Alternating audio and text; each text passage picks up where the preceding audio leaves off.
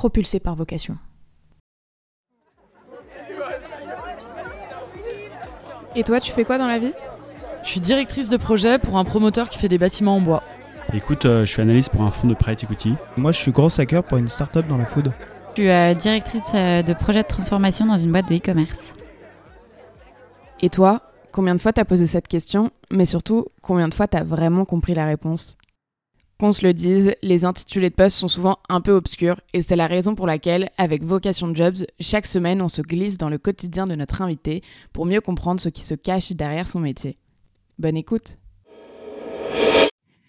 Salut Constant, euh, je suis ravie de te recevoir aujourd'hui sur Vocation Jobs. Euh, merci beaucoup d'avoir euh, accepté mon invitation. Salut Philippine, merci. Aujourd'hui, donc, on va décrypter ensemble le métier de journaliste. Et ce que je te propose pour démarrer, c'est de te présenter en quelques mots, de me parler un peu de ton parcours et de ta formation. Yes. Euh, donc, je m'appelle Constant. Aujourd'hui, je suis euh, reporter junior au New York Times, donc au bureau de, Paris du New York Times. Euh, en termes d'études, pour remettre un peu chronologiquement, j'ai fait des études de commerce et, de philosophie en, parallèle. Et j'ai terminé ça en fait en juin dernier, en juin 2020. J'avais commencé simplement mon travail au New York Times un peu plus tôt en janvier j'avais fait, disons, la fin de mes études et le début de mon boulot un petit peu en, parallèle. Ce qui m'a amené là, c'est pas mal de stages en journalisme, quasiment que ça, à vrai dire. D'abord plutôt dans des médias français, plutôt économie, étant donné que j'avais fait des études de commerce. un petit peu de, pige, donc en freelance en, parallèle. Et puis après, du coup, un stage au New York Times en, en 2019, qui est un peu le, ce qui m'a donné, je dirais, l'impulsion derrière pour, pour pouvoir candidater et, travailler ici. Ok, trop cool.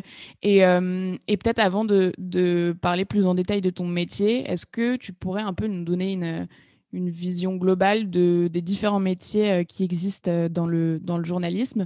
Et peut-être aussi nous parler de l'organisation en fait du New York Times. Et toi, tu nous disais que tu faisais partie du, bureau de Paris et peut-être euh, mmh bah, nous dire combien vous êtes, etc.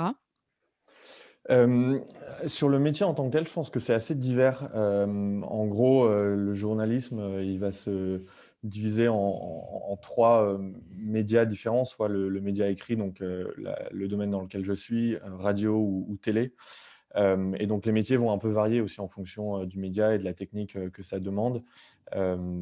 donc si je commence par la télé, tu vas évidemment avoir tout le côté présentation, etc.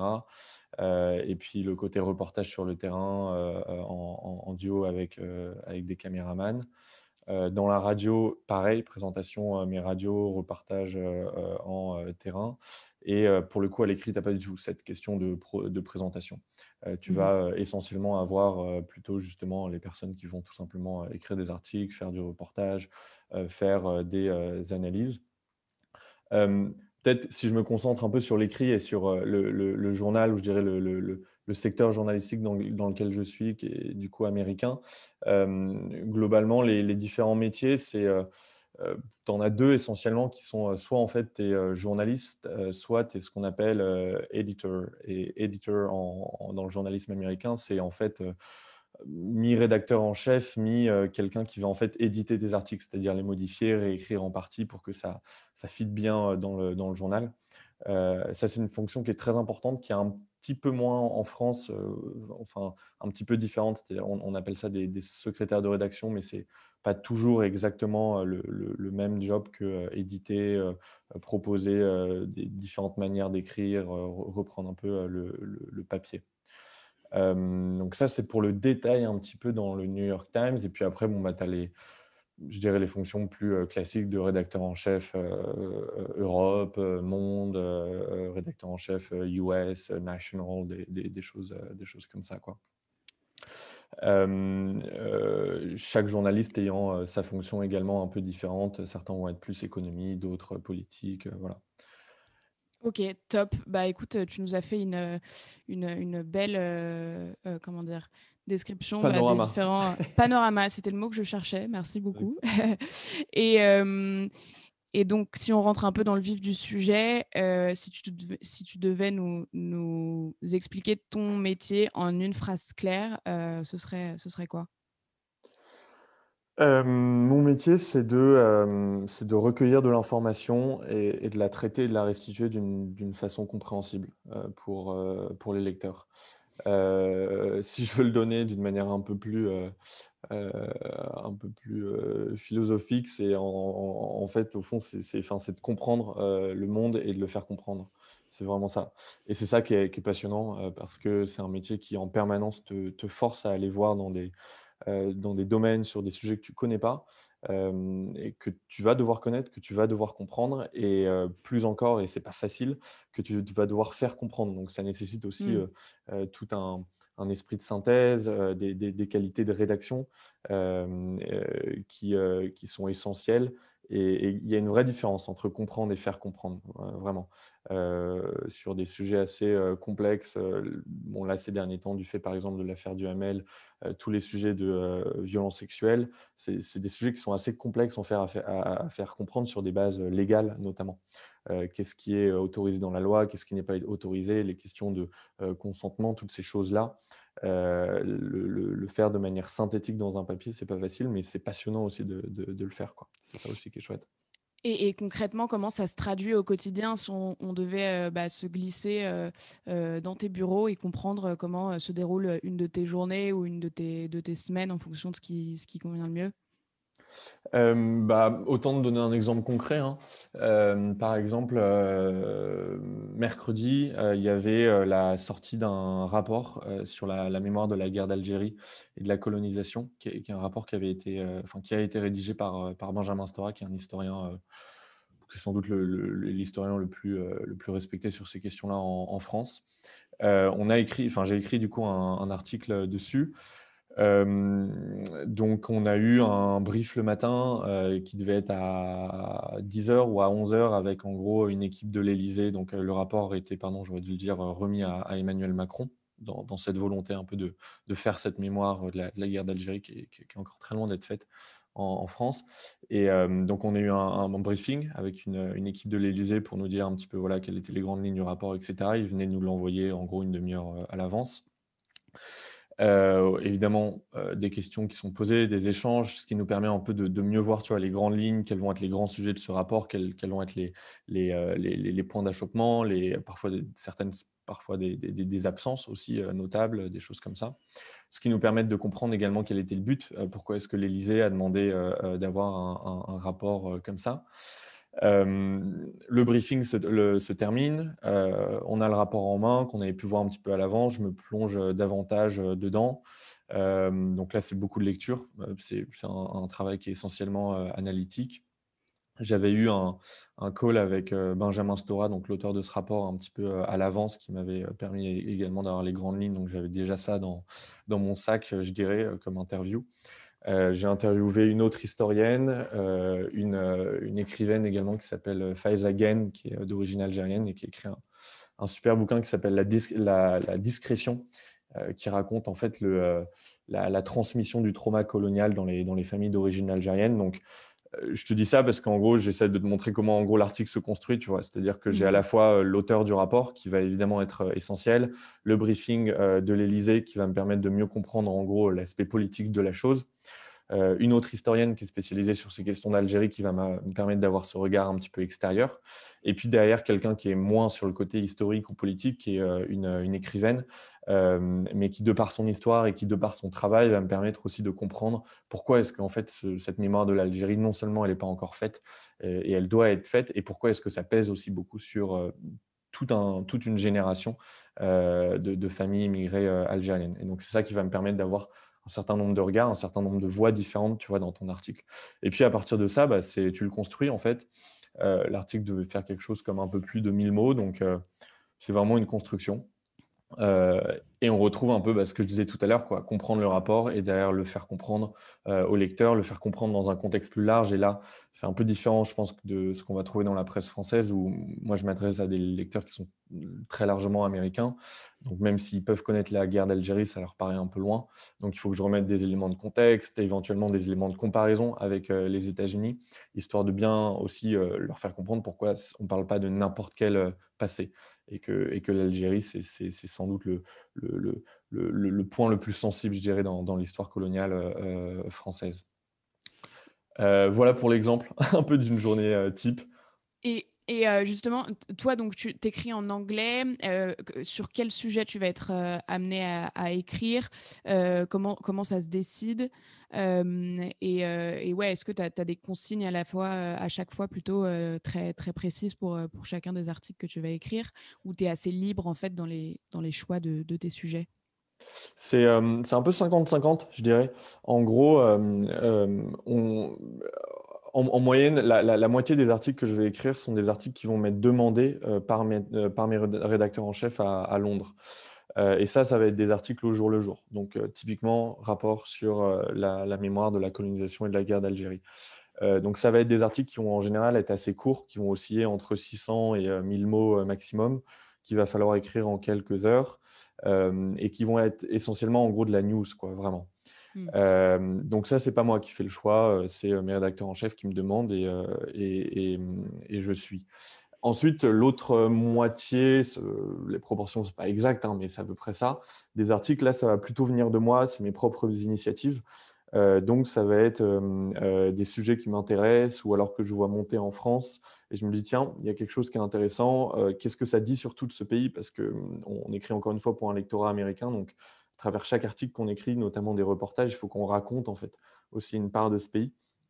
donc, si je te donne des exemples, euh, bah là, récemment, j'ai écrit un article qui n'est pas encore sorti, mais sur euh, un truc qui peut-être évoquera euh, justement des choses un peu aux, auditeurs de vocation, qui est la, vague un peu environnementale dans les grandes écoles françaises, que ce soit de commerce ou écoles d'ingénieurs, quelque chose que je trouvais assez intéressant parce que les grandes écoles sont pas vraiment connues comme étant des, des, terrains de, de, militantisme, si je puis dire. Et, euh, et là, c'est assez marrant quoi, de voir euh, des personnes à Polytechnique, euh, dans des grandes écoles de commerce, se motiver, mettre la pression à la fois sur leur, grande administra sur leur administration et sur leur futur employeur pour dire si vous ne changez pas, bah, bah, nous on arrête, on ne vient pas chez vous. C'est assez, assez inhabituel. Et, donc, tu as des phases un peu d'écriture. Et euh, comme tu dis, il faut que tu connaisses quand même la culture américaine parce que bah, tu t'adresses à un lectorat américain. Est-ce que tu as des phases un peu plus de, réflexion, de, euh, recherche euh, Comment se, partage ta semaine entre l'écriture et la, la recherche quoi? Oui, c'est certain. J'ai énormément de phases de recherche avant l'écriture. Si je reprends juste l'article dont je viens de te parler, euh, c'est un article que j'ai dû euh, pitcher à mon rédacteur en chef, euh, je crois que c'était un, vendredi, et, je lui ai envoyé le, jeudi qui suivait. Tu vois, donc entre les deux, il y a eu en gros quatre jours de, de, semaine pleine, quoi, où à la fois je lis beaucoup, beaucoup d'articles dans la presse française là-dessus pour mieux comprendre le sujet. J'appelle des gens, des gens que je ne vais pas forcément remettre dans mon article derrière, mais simplement qui vont me permettre de comprendre euh, quels sont les grands, les, grands enjeux, les grands thèmes. Je vais sur le terrain. Là, je suis allé un petit peu sur le terrain là-dessus. J'ai passé une demi-journée euh, sur, un campus. Euh, j'appelle des élèves. Donc, ouais, il y a énormément de recherches. Ça dépend en fait de l'ampleur du sujet. Tu as des sujets qui vont être très rapides, très faciles à écrire, c'est assez évident. Tu en as d'autres, tu vas devoir essayer de, de, prendre le contexte, en fait, surtout de déterminer quels sont les, les, ouais, les, les, grandes lignes, quoi, les grands enjeux. Parce qu'un sujet comme euh, la vague euh, environnementale euh, au sein des grandes écoles, tu peux le développer dans, dans, plein de thèmes différents. Quoi. Donc il va falloir que tu mmh. choisisses ton angle. Ça, c'est un truc qui est très important dans, dans le journalisme. Je me souviens que quand j'avais commencé, j'étais un peu perturbé. Je me disais, mais qu'est-ce que c'est que cet angle? On n'arrête pas de me parler d'un angle, d'un angle à trouver, etc. C'est hyper bizarre. Et en fait, ça a du sens. L'angle, c'est le truc qui va accrocher ton lecteur. Quoi. Euh, donc euh, bah là, l'angle sur euh, l'article dont je t'ai parlé, c'est l'idée de se dire, voilà, dans des écoles où on ne s'attendrait pas qu'il y ait un peu des, formes de mini-rébellion, des formes de mini-militantisme, bah, il y en a un. Et par ailleurs, ce n'est pas du tout un militantisme auquel on peut être habitué ailleurs, qui est en fait l'environnement. donc l'environnement, en fait, qui ouvre quasiment un peu une, un, petit mouvement militant, et c'est ça dans, dans, les grandes écoles. Mais pour revenir du coup sur ta question, énormément de phases de recherche, énormément de phases de, de, lecture aussi, d'écoute. Peut-être qu'on l'abordera après, mais c'est un métier qui te force. Enfin, si tu veux être bon dans ce métier, c'est évident qu'il faut beaucoup lire, beaucoup écouter, beaucoup regarder pour en mmh. permanence alimenter quoi, ces idées.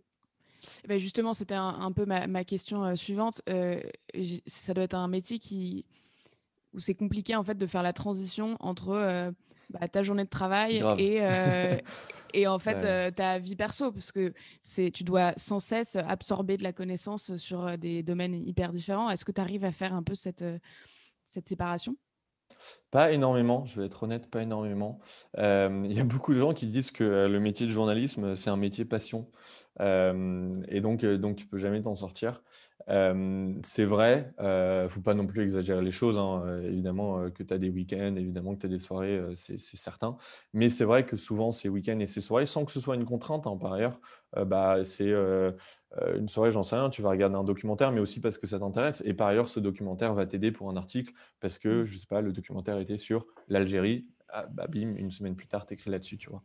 Euh, ou des bouquins que tu vas lire qui t'intéressent aussi parce que tu te dis potentiellement ça peut m'aider pour tel ou tel euh, livre. Mais je ne l'ai jamais vécu pour le coup comme une, comme une contrainte. Ça, c'est vraiment pas le cas. après, faire la séparation entre le pro et le, et le personnel, ce n'est pas, oh, pas très compliqué je trouve que ce n'est pas un problème s'il n'y a pas une séparation qui est stricte dans la mesure où c'est quelque chose qui te plaît. Ça devient un mmh. problème dans, la, dans, des cas où, c'est une contrainte, ce qui n'est pas mon cas. Je ne sais pas si c'est le cas ou pas pour d'autres journalistes, mais ouais, c'est sûr, c'est un, métier qui, nécessite que tu, que tu te nourrisses intellectuellement en permanence. C'est ça qui le rend chouette aussi, franchement.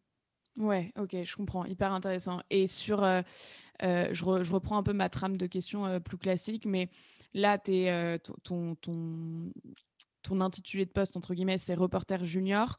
Quelles mmh sont un peu les, les perspectives d'évolution quand, quand tu entres dans ce métier c'est, Est-ce qu'il y a un peu un parcours type? Pas trop. et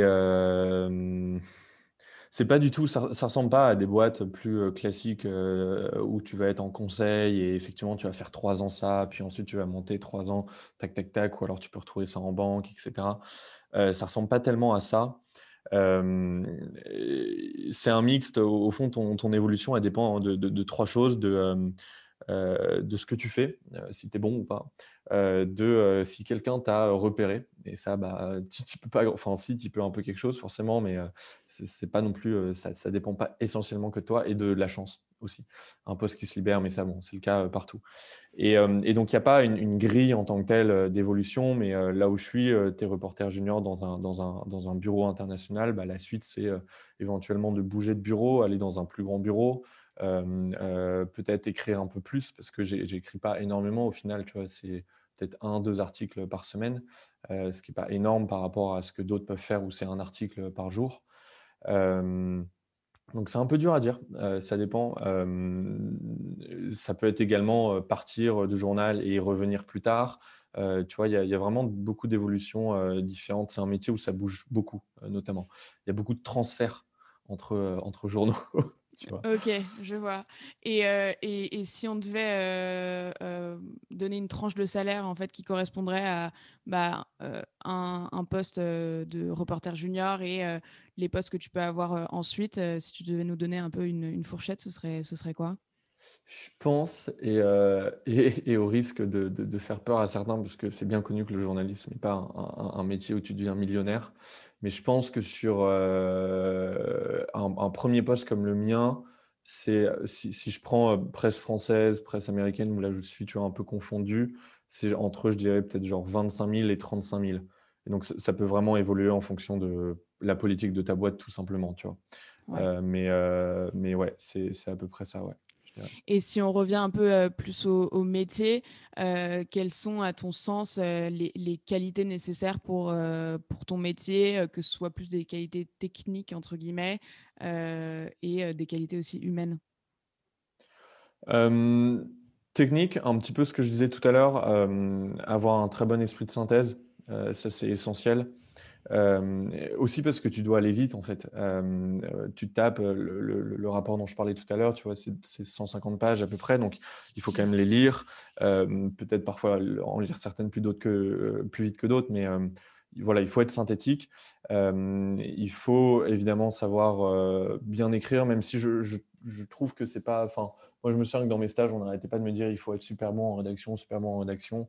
Bon, oui, mais enfin, je veux dire, c'est pas non plus, c'est pas de la littérature qu'on fait, quoi. À moins de, si tu fais des reportages, oui, là, évidemment, on va te demander d'avoir un style un peu meilleur, mais ça va et peut-être d'ailleurs, et ça va paraître étonnant, mais au fond, c'est peut-être plus facile d'écrire en anglais qu'en français, enfin en tout cas pour un, non-native speaker, parce que le, français est une langue qui demande énormément d'adverbes, de, d'adverbes, de circonvolutions, de de, paragraphes, d'introduction. Enfin, c'est toujours un peu long en français. Les articles en français, ils sont toujours un peu longs. L'anglais, c'est beaucoup plus pragmatique, c'est direct. Euh, on va te couper tous tes adverbes. Euh, on veut des phrases qui soient courtes. Les paragraphes, ils vont faire deux phrases maximum. Donc, c'est assez. Euh, il y a un côté un peu puzzle quoi, qui, est, plus facile, c'est plus facile de s'en sortir avec ça. Ça, c'est pour les qualités un peu techniques sur les qualités humaines, bah, il faut être extrêmement curieux, je pense, et c'est ça qui nous ramène un peu à ce qu'on disait tout à l'heure sur un métier passion, parce que c'est là-dessus que tu vas trouver justement tes, articles, que tu vas trouver tes idées, que tu vas trouver tes grands thèmes, les trucs à suivre, etc. Donc, il faut être à l'écoute, il faut être très attentif à tout ce qui se passe autour de, toi. et puis, je pense qu'il faut aussi être capable de beaucoup se de beaucoup se remettre en question, en fait. Euh, on, a tous, euh, l'objectivité, elle est impossible dans ce métier. Euh, tu peux essayer de tendre vers l'objectivité, mais tu, n'y arriveras jamais. donc, il faut être vraiment capable de, remettre en question ses, principes, ses valeurs, de remettre en question ses, opinions. si je te donne un exemple un peu précis, moi, un truc qui m'a beaucoup marqué ces derniers mois, c'est tous les débats euh, qu'il y a eu autour euh, de la laïcité suite à, l'assassinat de, Samuel Paty, et qui sont des débats qui vont revenir beaucoup là, avec la loi sur les, principes républicains, qui, qui, est quelque chose qui est très français, tu vois. Et nous, en tant que Français, on a été éduqués là-dessus avec cette laïcité, etc. Quand tu prends un regard extérieur sur la laïcité à la française, il va, ce regard va être beaucoup plus étonné, il va se demander mais qu'est-ce que c'est? Et donc, euh, le, fait de travailler pour un journal américain, euh, donc euh, qui a un lectorat qui ne comprend pas ce que c'est la laïcité, il va falloir que je me sorte aussi de ce qui, moi, est une compréhension qui est acquise au bout de 15-20 ans. Il va falloir que je remette en question aussi cette compréhension parce qu'elle n'est pas forcément évidente pour tout le monde, parce qu'il y a un certain nombre de contradictions parfois qui ne m'apparaissent pas, parce que j'ai toujours été éduqué là-dessus. Donc, une des qualités, pour en revenir sur les, les qualités humaines, c'est très important de savoir se se sortir de son milieu social, se sortir de, ses conceptions euh, sociales. Sans ça, sans ça, tu n'arriveras jamais à, je pense, écrire un article qui, euh, qui soit sans doute pas objectif, mais qui soit le plus, euh, le plus panoramique, peut-être, possible. Et qui soit capable aussi, au fond, de, de, mettre la plume dans la plaie, donc de, de, toucher les points sensibles. Ok. Et je, change un peu de sujet, mais toi, tu as fait euh, une école de commerce et euh, tu as aussi euh, fait des études de philosophie. c'est pas le parcours traditionnel dans le journalisme. Est-ce que tu, peux nous parler rapidement de, des autres parcours possibles et de, toi, en fait, ce qui a fait que tu as réussi à te faire une place dans le journalisme? Ouais. bon, les, les, autres parcours qui sont en fait les parcours beaucoup plus traditionnels, je dirais, et classiques, c'est souvent bah, de faire une école de journalisme. Donc, une école de journalisme, c'est au bout de, trois ans de licence. Donc, tu as beaucoup de gens qui vont faire des licences, je sais pas, de sciences sociales, des licences de littérature.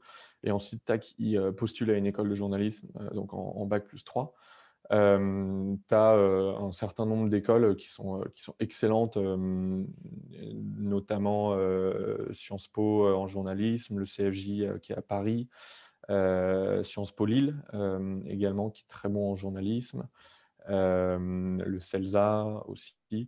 Voilà, tout un certain nombre d'écoles qui sont très bonnes, qui sont très bien implantées aussi dans les rédactions, c'est-à-dire qu'ils ont des très bons réseaux et ça, c'est quelque chose qui, qui, facilite les choses aussi parce que tout simplement, tes professeurs vont être en fait des journalistes qui sont en parallèle dans telle ou telle rédaction.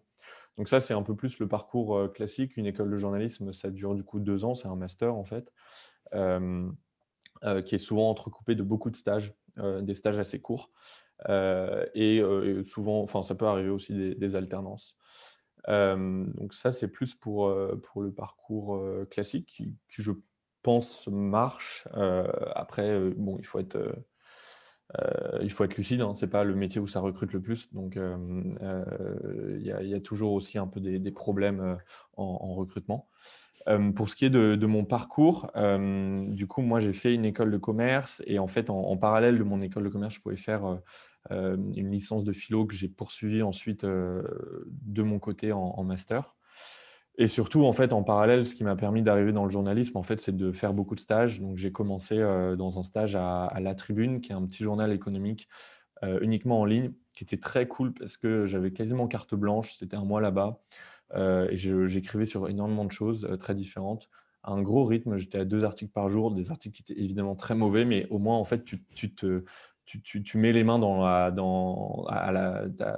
boue, quoi. Enfin, vraiment, tu, te plonges dans le truc, tu apprends tes erreurs, et ça, c'est vraiment, ouf. Euh, j'avais fait ensuite un stage aux échos, donc euh, journal plus euh, classique, où là, j'avais, je dirais, découvert un peu plus comment fonctionne un grand journal, la rigueur aussi qui, est exigée. J'avais écrit en parallèle pour un, magazine politique qui est un petit magazine pas très connu qui s'appelait Charles, mais là où c'était assez chouette parce que je pouvais écrire des très très longs articles euh, des très très longues interviews. Donc ça m'a permis d'avoir cette expérience, euh, écrire euh, voilà, sur, le, sur le long terme, des, trucs de 6-7 pages, avoir une vraie trame narrative. Ça, c'était c'était très sympa. Et ensuite, j'ai fait un, petit stage d'investigation de deux mois à la cellule d'investigation de Radio France. Donc là, c'était ouf pour le côté purement investigation. Euh, c'était euh, pendant deux mois uniquement sur une affaire d'évasion de, fiscale, donc assez, euh, assez marrant. C'était vraiment littéralement follow the money, quoi, donc c'était assez, assez cool. Et puis finalement, du coup, stage au New York Times de cinq mois en 2019.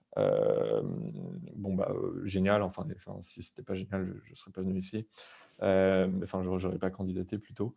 Et, et, là, bah, tu découvres tout un autre monde du, du journalisme où les, ambitions sont immenses, euh, les moyens aussi sont immenses et, euh, l'un ne va pas sans l'autre. Euh, l'exigence aussi est très très élevée. donc mes premiers articles, ils étaient quasiment réécrits de, A à Z, je me souviens. et, mais c'est comme ça que tu apprends, quoi. Et, c'est assez sympa. voilà, et du coup, pour en revenir à comment est-ce qu'on en arrive là, bah, c'est évident que moi, ce qui m'a aidé, c'est de faire beaucoup de stages en fait euh, et de montrer euh, que, j'étais capable.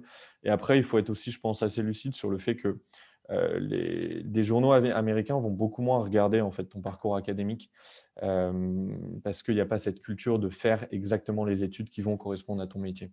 donc moi, ils s'en foutaient un peu en fait hein, que j'ai fait une école de journalisme ou pas je pense que c'est moins le cas. Pour des journaux français, je pense que ça aurait été plus difficile d'entrer dans la presse française pour moi pour la simple et, peut-être bonne raison euh, que je n'ai pas fait d'école euh, de journalisme. Ok, mais on comprend quand même que tu n'es pas arrivé là euh, par hasard au vu de tes 4-5 expériences. non, ouais, non, évidemment que. Ouais, en journalisme. Il y, a une forme de cohérence quand même. Et, et donc, je vais, je vais fusionner mes deux dernières questions parce qu'on arrive à la fin de l'épisode. donc, est-ce que tu pourrais nous dire, donc tu en as déjà un peu parlé, mais quels sont les à côté qu'offre le métier Peut-être euh, bah, le, l'opportunité d'aller sur le terrain euh, mmh. et aussi euh, si tu devais nous donner une chose que tu adores et une chose que tu détestes ou que tu aimes moins dans ton, dans ton job, qu'est-ce que ce serait? Ok. sur les à côté, je, je, crois vraiment qu'il existe très peu de métiers, voire aucun autre métier, euh, qui te permettent de, diversifier tes rencontres à, un tel niveau. Euh, on, a un privilège qui est immense quand on est journaliste, euh, qui, je pense d'ailleurs à beaucoup d'occasions n'est pas mérité, mais, mais c'est ce que veut la fonction, qui est qu'on peut rencontrer dans la même journée un ou une ministre. le, à déjeuner, on va aller rencontrer des militants qui se battent depuis dix années pour telle cause. Et le soir, on va être en reportage dans la campagne ou dans des zones un peu dangereuses, j'en sais rien, mais qui n'avaient rien à voir avec le bureau ministériel dans lequel on était le matin même. Quoi. Mmh. Et ça, c'est pas pour, du fait d'une personnalité en, particulier, c'est du fait du non-journaliste, tout simplement. Quoi. Et ça, c'est dingue, en fait, de pouvoir diversifier ses rencontres, de pouvoir. Ça donne encore une fois un panorama de compréhension d'une société, de, la société que tu couvres, qui est, qui est honnêtement assez, assez inégalée.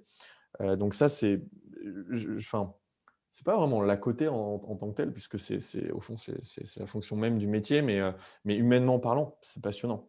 Euh, mmh. de, de, rencontrer énormément de gens. Et puis par ailleurs, c'est un métier qui intellectuellement aussi te, t'apporte beaucoup. Tu vois, cette semaine, j'ai écrit bah, du coup sur l'Algérie, mais lundi, j'écrivais sur la vague que, que, que, que tu as peut-être vu émerger sur Twitter, MeToo Inceste. Euh, suite à l'affaire euh, du Hamel. Bon, l'inceste, c'est un sujet auquel je connaissais rien il y a euh, encore deux semaines jusqu'à ce que le livre de, de Camille Kouchner, La, la Familia Grande, soit sorti. Quoi. Et, mmh. et tu, bah, tu lis le livre, tu t'informes, tu écoutes des podcasts et, et c'est hyper intéressant en fait. Et c'est un sujet auquel tu n'avais jamais pensé et tout d'un coup, bah, ça te marque. Tu te rends compte qu'il y a une ampleur qui est, qui est énorme par rapport à ce que tu pensais. Et donc voilà, tu, diversifies les sujets, c'est très riche intellectuellement, donc c'est ça que j'appellerais la côté le, plus important. Euh, pour ce qui est de ce que j'adore et de ce que je déteste, euh, je pense que je vais un peu de répondre à la question ce que j'adore. c'est euh, justement voilà, en permanence être nourri intellectuellement. S'il y a une seule raison pour laquelle je fais ce métier, c'est ça donc, je ne vais, pas, je me répéter là-dessus. ce que je déteste, c'est pas facile comme question. franchement, je n'utiliserai pas le terme de détester, plutôt celui de frustré. c'est un métier où tu peux être assez vite frustré sur ce que tu découvres, ce que tu apprends et, euh, euh, le peu que tu vas pouvoir euh, remettre dans tes articles parce que tu es contraint par des questions de taille, par des questions de temps, par des questions de visibilité, d'auditeurs, etc. Et donc là-dessus, c'est vrai que bah, je suis souvent assez frustré sur trois jours passés en reportage. J'ai rencontré plein de gens et j'ai que 1200 mots pour mettre tout ça. Et donc, bah, je vais devoir choisir. Mmh. Et, là-dessus, il y, a presque plus qu'une forme de frustration et c'est assez marrant parce que c'est très bien écrit dans un, super bouquin s'il y a des journalistes qui, sont intéressés là-dessus qui s'appelle The Journalist and the Murderer de, de, Janet Malcolm et qui décrit en fait une forme de trahison par rapport à, à ceux que tu interviews. Euh, pourquoi trahison? Parce qu'en fait, à chaque fois que tu interviews quelqu'un, euh, tu lui demandes de se confier sur euh, sa vie, sur ses peines, sur ses sentiments, sur qu'est-ce qu'il se pense de ça. Tu lui demandes tout, tu lui demandes son opinion sur tout. Alors que si lui, te demandait ses opinions, tu lui diras bah non, non, mais moi, j'ai pas trop envie de m'exprimer, je suis journaliste. Mais à lui, tu vas tout lui demander.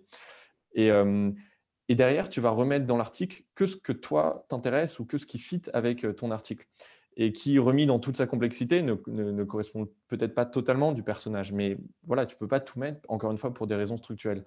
Et en un sens, tu le trahis un peu en faisant ça. Euh, ou alors même pire, tu le trahis parce que tu l'as interviewé pendant trois heures et au final, tu remets rien dans l'article parce que tu avais mmh. trop de personnes et tu ne pouvais pas le mettre.